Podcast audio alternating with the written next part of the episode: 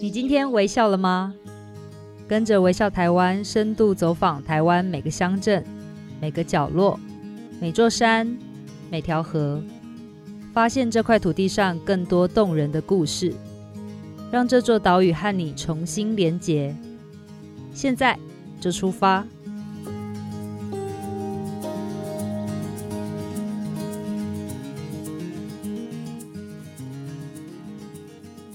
今天微笑了吗？大家好，我是微笑台湾的总监李佩书。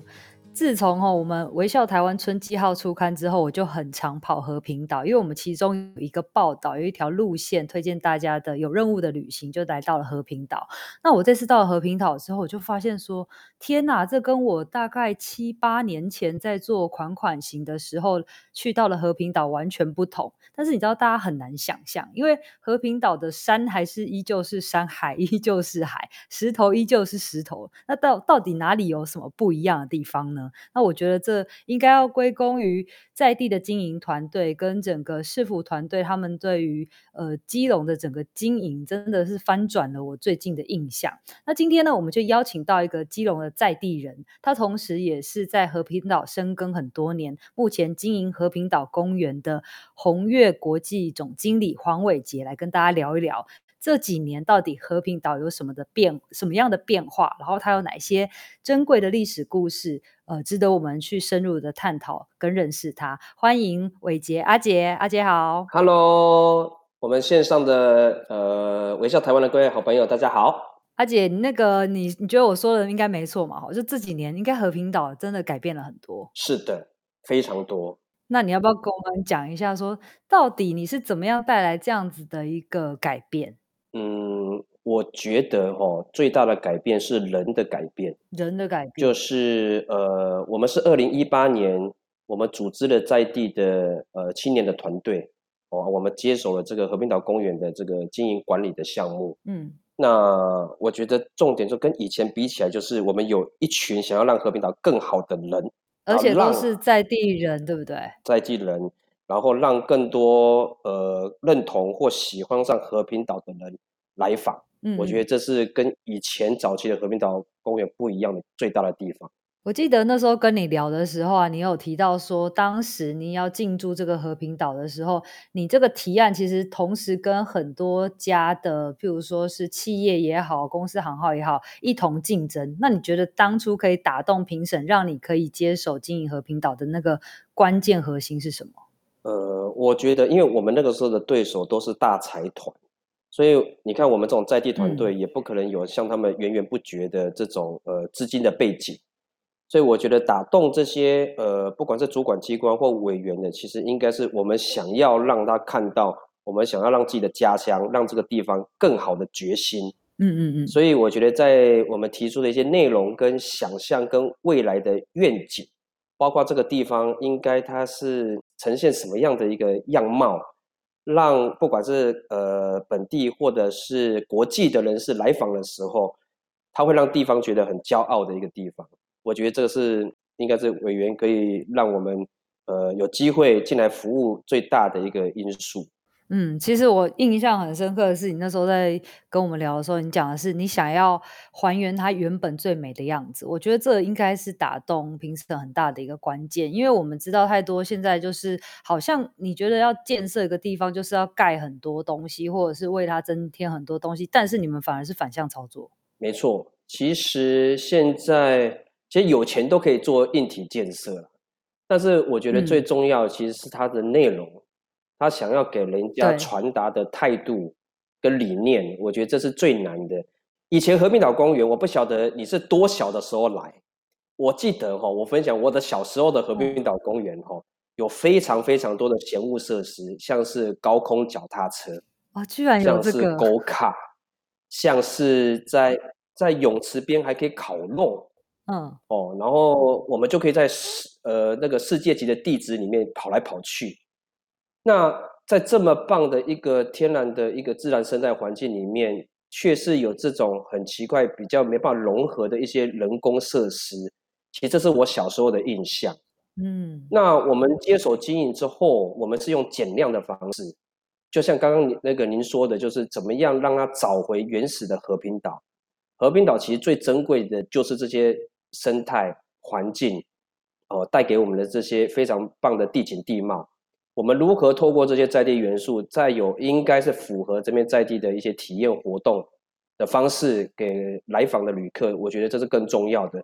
所以我们做了好多好多不同，让人家可以深度去了解这个地方。不管是呃有地质导览老师带你到呃地质区里面去了解这个地景地貌的形成，哦呃我们有专业的环境教育老师带你去潮间带去看潮间带里面的生物。那我们有很完善的一些呃救生的一些呃配套的一些服务，让你可以很安心、很放心的在这边呃大自然的无边际泳池这边悠游。这其实都是这几年不断的去调整，跟希望给人家看到的地方。哦，对，讲到这个泳池，我这次去真的是太喜欢了。就是你知道它那个过去其实是养九孔的池子，是不是？呃，最早期这个。嗯，窟罅其实是要养九孔，但是它建好以后就没有养过了，因为就被人家检举，嗯，就不行。我也觉得很好，养养九孔嘛，但是他居然盖了这个池。我一直觉得这个蓝海水池就是早期的高康窟窿，这是和平岛我觉得很棒的一个美丽的误会。嗯，虽然说在这个地质区，你用人工的方式去框一个池子出来，其实以现在的时空背景是应该是不太恰当的。对，但是就是因为有早期的这样的一个时空背景的美丽的误会，我觉得也造就了人们可以更亲海，透过这样子体验的方式，可以更了解原来海域跟地质的之间的一些关联。嗯，我觉得还是挺好的啦。嗯、对，而且我上次是去到那边，然后还跟那个河是河豚呢一起游泳，哎，超厉害的。它就是有非常多的鱼游在你的旁边，然后还有呃当时会出现的一些海草。哦，我们不止我们不止河豚哦。河豚还是基本呢？哦，我们里面你你可能没办法相信，我里面还有海葵，还有尼莫，嗯，而且是野生的哦。哦，然后我们上次还有看到鬼头刀，还有冲进来过。哇，我这边哦，你是跟热带鱼一起悠游的一个无边境泳池。对，而且你这边规划的很好，就是它有一池是呃，for 小朋友可以去比较安心玩的，然后还有一一个肩带是呃给那个比较小的小朋友。就是他们比较不会那么害怕，比较浅一点，然后还有沙滩，然后另外还有给宠物可以游泳的地方，然后另外一边就是我们刚刚讲的呃九孔的那个池子的里面，就是可以给大人这边游泳的，对不对？没错，其实我们也在观察这几年来和平岛公园的呃游客的属性。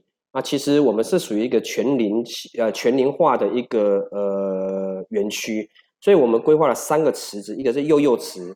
哦，你刚刚讲的，我们是引海水进来，然后让小小朋友，就是水深到脚踝左右的哦，小朋友可以那边玩水取沙。然后另外一个是青青水池，是大概到小腿肚哦，它是利用潮间带的潮差哦进水退水。啊，另外一个就是呃全天候跟着潮汐哦的一个蓝海水池，大概两米到两米五深，是让让大人游泳玩水的地方。其实可以让不同年龄层，而且很安全的，都可以来这边戏水跟玩水。嗯，然后我们也有沙滩哦。最重要，最重要，我们是一年三百六十五天都有很完整的救生员的呃，在这边定点。对，哦，在守护着大家。没错。那其实我们那时候，我记得那时候，只要从和平岛公园一进去之后，它其实是一个算是一个 O 型的方式的逛的玩法，对不对？我们会先呃往那个石头这边开始逛。环山步道。对对对，嗯、然后这个环山步道，你不要帮我们介绍一下？好啊，其实来和平岛公园，它说大不大，说小不小，它总共是十六公顷。嗯，哦，那你猜一下，和平岛整个和平岛大概在六十六公顷。所以，我们大概占整个和平岛，你过了和平桥之后的四分之一的面积。所以哈，我们会推荐哈民众，呃，我们朋友来公园怎么玩呢？一进园区哈，你就从右边绕着哦，以前叫大基隆屿的这一个小山丘，我们有做一个环山步道，你就可以先哦看到我们这个世界级的地质景观哦，从呃番字洞哦到我们的豆腐岩、千叠夫哦到我们的十大守护岩。哦，然后一路走到我们的沙滩跟泳池这边的游客中心，哦，它其实是很轻松的，而且很舒服的。那其实一年四季有不同的，在环山步道上看到不同的景致。哦，待会我也可以一一跟各位分享一下。嗯，哦，那大概如果你边拍，大概在二三十分钟的呃时间，哦，你就可以绕完了这个整个环山步道。对，而且你你刚刚说的那个环山步道，其实它就有你说的那个十大守护石。那十大守护石是那时候是算是跟一般的一些民众一起共同的去命名，是不是？对啊，我们在呃二零一八年接手之后，也在思考我们到底怎么样去重建和平岛的品牌。哦，当然我们很努力的从识别系统开始，但是还有一个更重要的。怎么样让我们这个世界级的地景，哦，可以赋予一些新的生命？所以我们也在呃接手之后，我们办了一个就是让民众参与，就重新赋予它生命的一个命名活动。然后我们挑了十颗的石头，哦，我们编我们编创了一个呃故事，十大守护岩的品牌故事，有分海族，有分陆族，然后让民众二选一的名称，然后造就大大家现在来到和平岛公园可以看到的十大守护眼。嗯。而且我觉得，呃，其实你们的团队对于设计非常的讲究，也非常的厉害。你们在做这个守护岩的时候，如果你知道我过去环山步道走过去，我看了也是看不懂。但是你们很厉害的是做了一个很漂亮的这个指引的牌子，然后还会有一些撩妹的金句在上面，然后让人家印象非常深刻。没错，我们其实大家应该小时候都有去过一个地方，叫野柳地质公园，对不对？对。那我在想，像我们这个呃。重新呃赋予的一个新的一个景区，我们如何去让人家看到？所以我们就相信哈、哦，应该是打团体战哦。如果我们只赋予一两颗石头的新的生命，可能会让人家没办法引起人家的注意，所以我们就打团体战，找出十颗出来，然后每一颗呢，我们就都给它撩妹金句。嗯，哦，像我举个例子哈、哦，像我们里面环山步道上哦，有个呃弹涂鱼岩。哦，谈吐语言呢，我们就把一个撩妹金句叫做“我不想水陆两栖，我只想娶你为妻”。对，哦，然后像我们在阿拉伯湾有一个花豹岩，哦，那花豹岩呢，它其实因为跑很快嘛，对不对？它时速可能是一百公里，嗯、但我一见到你，速度就变成零。你看是不是很有印象？对对，很有印象。对对，对。OK，所以我们其实在这个环山步道，你光走，然后边看，然后边玩，其实就已经真的是一个小时就过去了。然后这样子顺势而下，你就会到了这个我们刚刚讲的这个戏水池的部分。然后那边非常好拍照。不过我很想要再跟阿杰多聊一点的是阿拉堡湾。你刚刚提到了阿拉堡湾，就我所知，它这算是国际级看日出的美景哎。对呀、啊。其实阿拉堡湾在二零一八以二零一八年以前大概封闭了将近快十年，嗯，那我们是接手后在二零一八年的八月四号才重新把它打开。那为什么以前为什么封闭？哈，因为它有落石的危险，嗯，哦，有两段的落石区。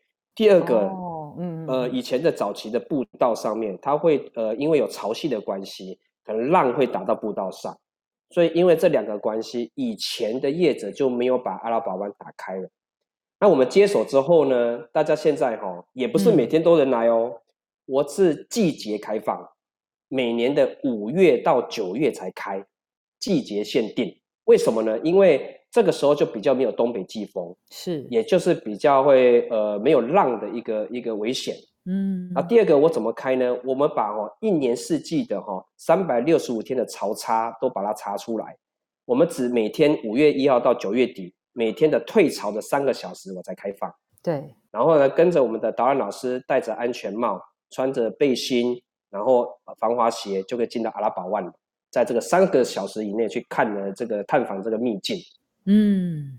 哇，你看，这就是叫做有限度的开放，它不只是可以让一般的民众可以重新的亲近我们的地质景观，但是它同时还是保护着地质景观。我觉得这是呃现在比较平衡的思维，就像我们常常在讲说森林也是一样，过去好像不砍伐就是一种保护，但是后来才知道说这样子其实对林业也没有比较好，应该是要用合理的经营的方式来去回应这个环境。没错。那其实我一直觉得啊，和平岛它应该是呃未来在做这个永续旅游一个示范，一个很好的一个地方诶，因为它是一个我们可以称它为微离岛，因为它过去真的是离岛，但是它因为连接了这四十五公尺的和平桥之后，大家好像就没有让让我们觉得说它是离岛的概念，但是我觉得这个小小的一个连接又有一点点。彼此的空间，它形成了一个很奇妙的氛围。嗯，其实和平岛早期哦，如果没有来过这里的人，都会觉得，诶，和平岛是不是要坐船来啊？其实这是最多没有来过的人问的问题。嗯、对，确实哦，以前和平岛哦，没有和平桥跟社寮桥的时候，都是划着舢板，嗯，从台湾本岛跟和平岛这样对开哦。哇，这是早期的时候哦，正滨渔港最繁荣的时候。嗯，后来呢，就是因为有了一个呃和平桥跟社寮桥，就把本岛跟和平岛连接在一起了。那和平岛公园其实是为什么我们现在在这几年一直往永续的这个核心价值发展？因为我们也是就像您刚刚说的，我们在想象和平岛未来应该就是一个低碳、绿能往永续方面去发展的一个呃旅游的一个空间。嗯，哦，所以我们在很多的活动的举办上，很多的一些规划上，都有考虑到永续的相关的作为。对，哦，这个是我觉得很重要的。嗯，而且，呃，我们可以再往下面再继续走的话，会遇到这个我们的游客中心。游客中心你也经营得非常的用心，诶，它包括了选品的部分，也回应到了这个永续。我还印象中很深刻的是，我在那边看到了一个肥皂，然后它很小颗。然后那个是用裸包装的，就是你买那个一颗，你就可以在那边，因为你知道我们通常会玩水嘛，那玩水完了之后，你会需要去洗澡啊，然后把自己梳洗干净，你就用那一颗刚刚好，而且又是对环境好的一个呃洗剂，那你就觉得哇，这件事情只是一个小小的细节，但它对应到了这个经营团队对于在地的爱护跟用心，那是不是还有其他的选物可以推荐给大家？好啊。其实我先回应一下刚刚你说那个肥皂哈，嗯，呃，它的位置哈，呃，你有来过，你可以看到说它就在我们游客中心一楼，其实是呃算是坪效最高的一个区域。对，正常一般的业者应该不太可能会让出一个坪效应该是最高的空间去做这件事情。嗯，但是我个我们自己觉得这个坪效高不会只是数字营收数字上的高，而是影响力。我们观察了这几年，吼，来和平岛公园玩水，他都会带一些瓶瓶罐罐、塑料的、一次性的，洗头发、洗脸、洗身体，我们觉得很不环保。嗯。第二个，它的内容物我们也不确定它会不会污染海洋，所以我们在游客中心这么高的一个平效的空间里面，我们做了一个装置艺术，叫 Zero Waste，嗯，哦，零废弃的永续旅游由你推起。对，哦，那但是这还不够，我们做了第二层。我们希望透过消费的行为的改变，去影响跟升值它的永续的观念。所以，我们跟在地的手工皂达人合作，哦，去做了一颗一颗、十颗一颗的，让你呃来采买、来玩水的时候，什么都不用带，哦，你就自己拿着肥皂去淋浴间从头洗到脚，它刚好就没有了。哦，那我们也是做一个无包装商店的理念去做推广，也希望可以影响更多的朋友。那我们一楼呢，除了这个以外，其实我们整体的空间是叫做岛屿物色，哦，物品的物，房舍的舍，岛屿物色的选物店。其实我们都依循着它一定得在地的，哦，它一定要是永续的，哦，它要友善环境的，哦，它必须要有一些海洋元素的原创的，才有办法进驻到我们这个空间里面。那大家在里面看，有食品类的，有生活用品类的，哦，有文创类的。哦，然后让大家来看世界级的美景，还可以选到好物啊！这里面有两个很特别，待会我也会提到，就是我们跟在地的海女婆婆结合的一些石花菜的文创商品。嗯，我们利用文史哦，利用呃这边的地址去做的一个军装书册哦，这两个都是有获选基隆的十大伴手礼的哦，一个很棒很棒的一个选物。好哦，我们下半段还会继续带大家到和平岛更深度的逛一逛，告诉大家有哪一些地方跟美景是不可以错过的。那我们稍微休息一下，待会回来听更多的故事。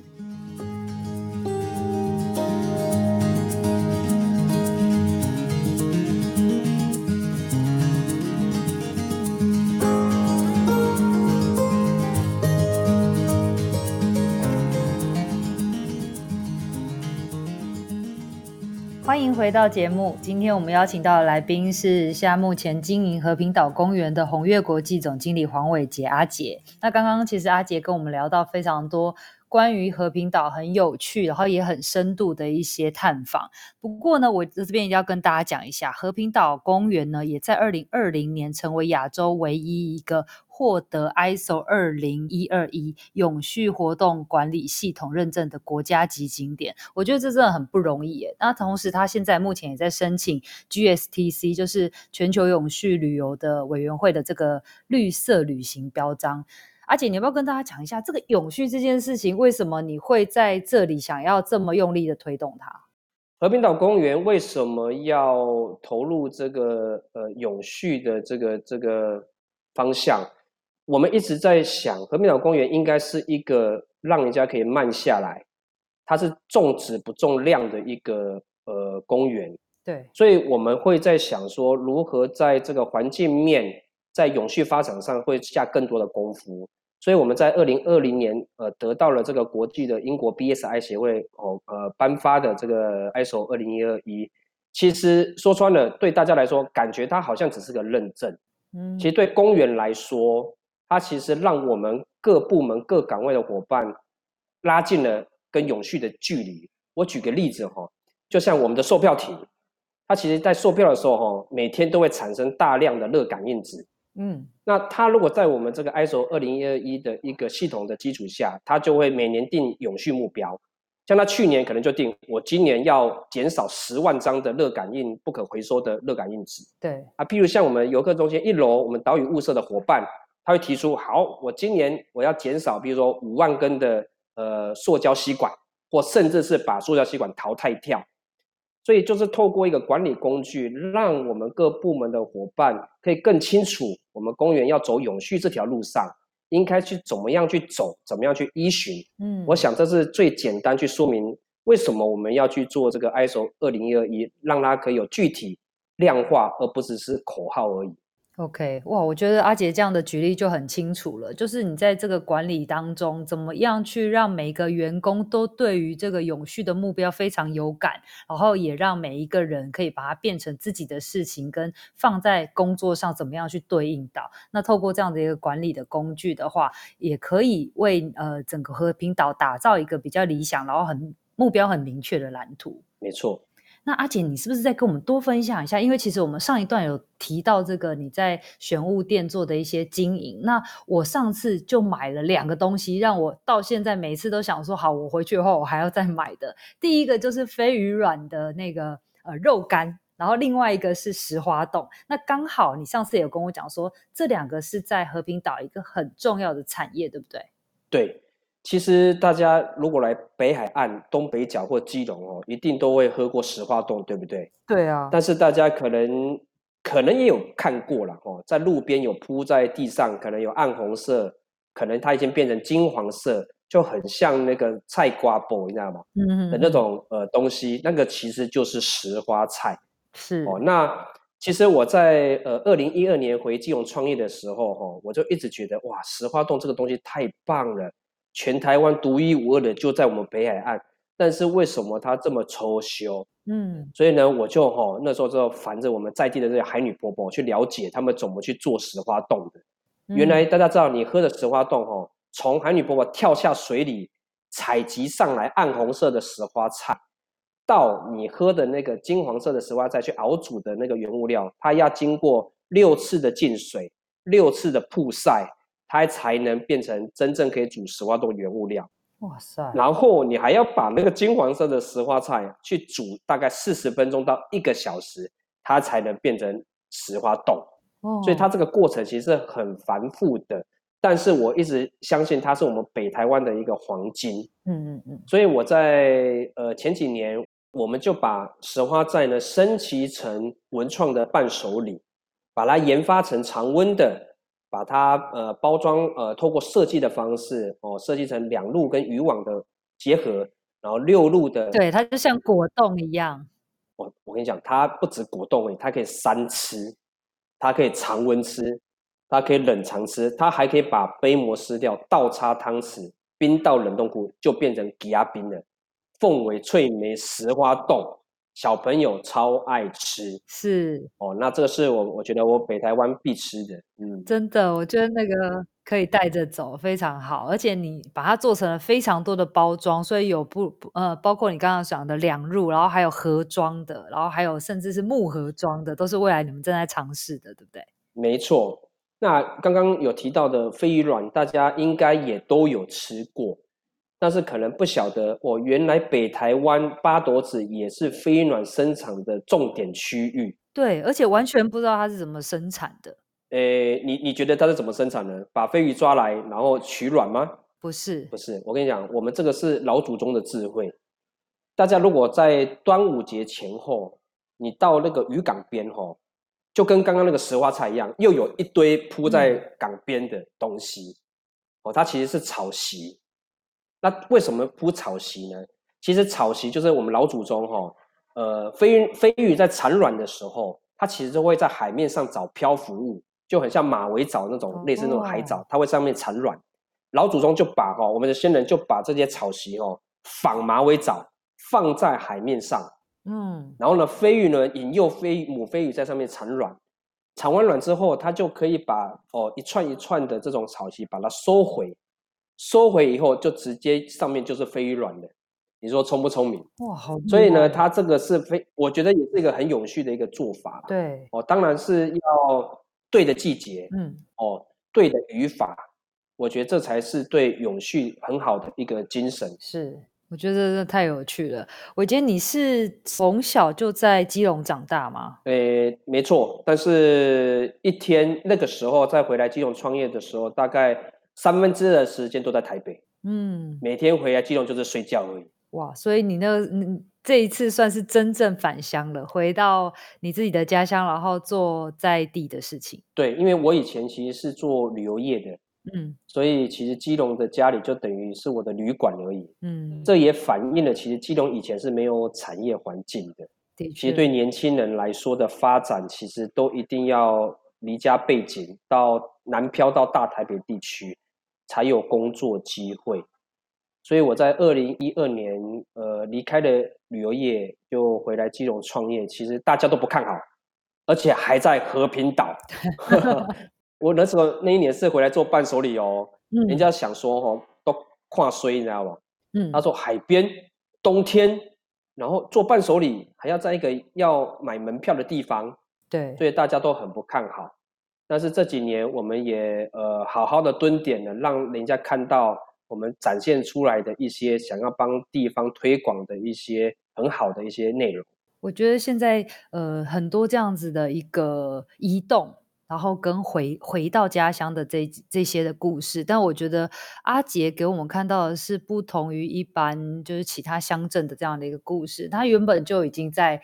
这个基隆了，然后偏偏基隆又离台北这么近，那它其实反映到了我们这一代的呃中生代也好，或者是年轻人也好，他怎么样再去这个移动当中找到自己属于自己想要做的事情跟想要的定位。那我觉得他现在回到家乡，然后回到了这个和平岛，而且用永续的方式，因为自己是在地人，所以会更爱自己的家乡跟土地。我觉得这是绝对是一定的。那最后我们是不是想要请阿杰可以跟我们分享一下和平岛的一些历史故事，因为我知道它非常有这样子的一个大时代的背景，然后顺便呢，可以帮我们介绍一下，说和平岛，呃，整个基隆可以怎么样一路的这样子玩到和平岛？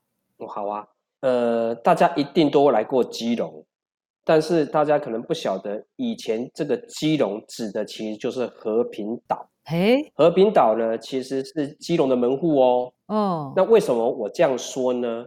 其实基隆的古字就是人家有说过是像鸡的笼子，给有一说是这样的，给狼给狼。其实，在大概西班牙，就是大概十七世纪以前，其实就是大陆的福建沿海很多就有一些讨海人哈，还有包括未来呃之后的十七世纪的一些大航海的一些历史上，他们要往那些 Okinawa 往日本哦东亚的时候，他们会在这个行进的路程中会认一个地方。就是给人刷，给人逃。嗯，这个基隆山、基隆头，其实这个山丘就是我们刚刚在上半部分在介绍那个环山步道那个小山丘。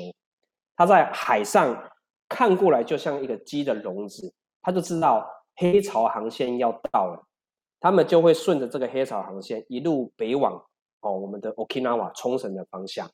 所以和平岛以前在呃大航海历史上是很重要很重要的一个地标，嗯啊，它也是基隆港的门户，所以我也都说这个是基隆的开始。是。那我记得我在好几年前哦，因为我有听到这样的一个介绍，我就找我几个朋友哦，我们还蛮疯狂的，我们真的就划独木舟哦，从那个海洋大学哦，我印象超深刻，那天的风浪也超大，我们就划独木舟哦，很开心，一开始很开心，一划出港的时候，连腰都快挺不起来了，哇，然后呢就划到我们的和平岛的外海看回来，嗯，真的就见证了我说的基隆的开始，那个给狼刷给狼逃。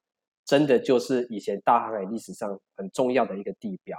我觉得阿杰讲到一个重点吼，就是我们过去都是站在呃陆地上面，然后往外欣赏海，但是我们很少就是在海上回望我们的台湾，或者是说回望这个陆地这个岛屿。那当你回望的时候，其实就是当年他们这整个在航海的路径上面看到台湾的样子。我觉得那个其实应该是会蛮感动的画面吧，非常感动。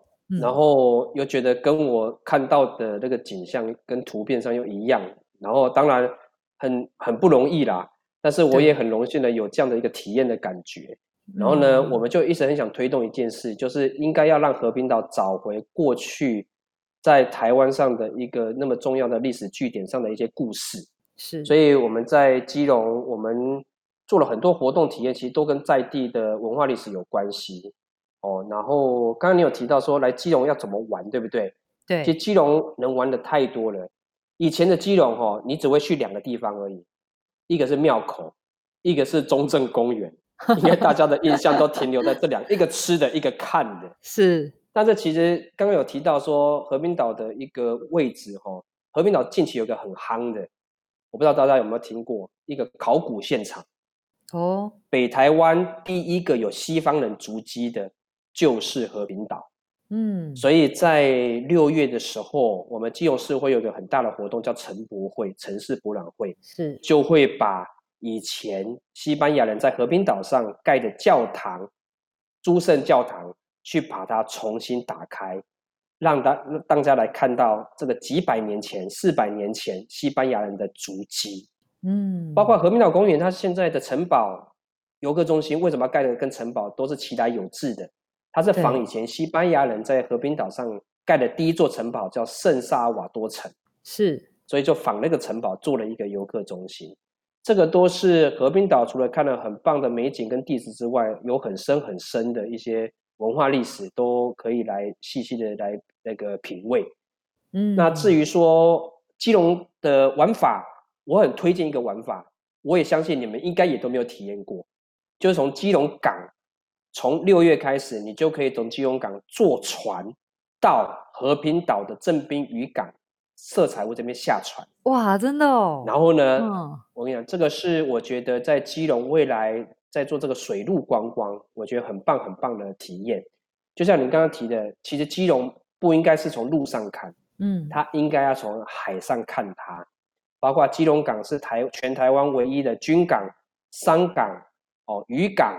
还有货轮港哦，全部都集结在同一个港口的港口。对，而且它是一下高速公路就可以看到海的地方，有山有海，然后透过这个水路去串到我们的呃旧正滨的派出所跟渔会大楼，还有色彩屋，一路看着阿根纳造船厂，是，然后过着我们刚有说的全台湾第一座的跨海大桥和平桥，就到了我们的台湾最近的离岛和平岛。嗯，啊一路。去探访这些古迹、炮台，甚至是考古现场，然后呢，吃的美食，然后到和平岛公园体验我们刚刚说的所有的一些活动，其实是一天都不够的。真的，我上次我上次去完之后，真的觉得一天绝对不够。刚刚阿捷有跟我们分享到，是从呃海上看看这个。基隆，那我这边也可以分享一下。我刚刚也在跟阿捷讲，如果走路上的话，你就是往这个中正路这样一路过去的话，会经过四个很重要的那个历史的景点。那我们在前几集的时候，在介绍基隆的时候有提到，包括这个渔会的正滨大楼，还有基隆要塞司令部。然后于会的正兵大楼，它在六月十号的时候将首度开放。那另外的是像这个司令部啊，还有要塞司令的官邸，以及这个。官眷的这个宿舍，那官眷宿舍现在就是成品在进驻的。那我觉得这四个地方刚好都在要往和平岛的路上，他就逛完这四个之后，就一路往前，然后可以经过我们的正兵渔港，然后到了这个和平桥，过了和平桥就会进到和平岛的领域。真的就像阿杰刚刚讲的，真的是两天一一天不够啦，我觉得至少要玩个两天。你很难想象哦，你在基隆居然要过夜，我觉得这真的是开始了他那个基隆最好的一个观光的时代。好，那其实呃，我们这样刚刚讲的这一段，一定要推荐大家。其实也是阿杰推荐我的，他其实就是在这个我们的和平桥的旁边，哇，这个真的超级秘境的嘞，有一个叫做渡船头的阿信的灶咖，我觉得很很值得去那边吃一餐呢。那个阿杰要不要跟我们介绍一下这家的特别的特色的是什么？其实常常很多朋友哦都在问我说，可不可以推荐一下我们在地的美食跟必去的？是哦，其实我都。有时候常常都会很犹豫，你知道吗？很怕一介绍完后，之后我去都要排队或订不到，你知道吗？真的，哦、我也常常有这个犹豫。那其实哈，我想要推荐和平岛上哈，就我刚不是说以前没有和平桥的时候，不是都要划那个舢板吗？对不对？对。它就在我们和平岛下船处的渡船头，好，我们叫做渡船头的一个地方。哦。那边有个餐厅叫阿信的早咖。那它还有，先不要讲餐厅，光是那个点位。大家现在去看彩色屋，都去哪里看？都在它的正对面看，对不对？对对对。我跟大家吼说吼，在那个点位是私房秘境，你从那个点位看色彩屋更棒。嗯。而且就不会人山人海了，这是宅地啦。哦，没错。那他在那个渡船头呢，开了一家餐厅。你进去，你还以为是到一个好像艺术家哦，然后创作的一个他的工作室。他从哦门口一路到他的里面的室内空间，全部都是满满他的手工。他从漂流木哦，他从可能废呃坏掉的雨伞哦，然后呃去结合很多他的创作，包括木头。嗯，哦，那他的餐食特色呢，也就是在地的渔港渔村料理。是我们的老板阿信哦，他以前哦，他也是船长，他自己也是海南哦。大家应该都听过海女，对不对？对，哦，她海在海南非常帅气。刚刚我们有提到说的，像石花菜啦，哦，然后像这些一些很多的一些呃餐桌上吃的一些海鲜料理哦，他都亲自自己来，跳下水里去采集，然后、嗯、然后甚至是自己开船出去一直钓，都是友善渔法，所以他所有里面的菜单全部都是超级在地的。而且你大家如果有去有机会去吃的话，哦，你还会吃到很多不同于你去的什么海产街啦、海鲜街啦吃到的料理，它会结合了一些在地的，比如说可能原住民哦，或者是有可能你平常吃不到的食材，对哦，去把它混搭去做的非常特色。料理，像我印象最深刻的哦，除了那种海藻基础的之类，我一次有他给我上了一道叫灯笼鱼的，我不知道大家有没有听过，嗯，就长得很古怪的深海灯笼鱼。对，哦，那大家应该有喝过麻油鸡，对不对？麻油鸡有，他用麻油去煮鱼，哦，我想麻油鱼啊，嗯、超级好吃。我觉得光听阿杰这样的形容就知道，光这个阿信啊，他本身就是一个艺术家，而且非常的浪漫，自己又是船长，然后又开这个海产店，然后你可以在这个非常有艺术气息的空间里面吃海产，然后还可以在这个私房的景点看到我们的正滨渔港。没错，所以通常我都现在在笑称说，人家都说以前和平岛会塞车是因为和平岛公园，我现在都把它说没有，都是阿信也灶咖的客人。才导致我们和平岛塞车。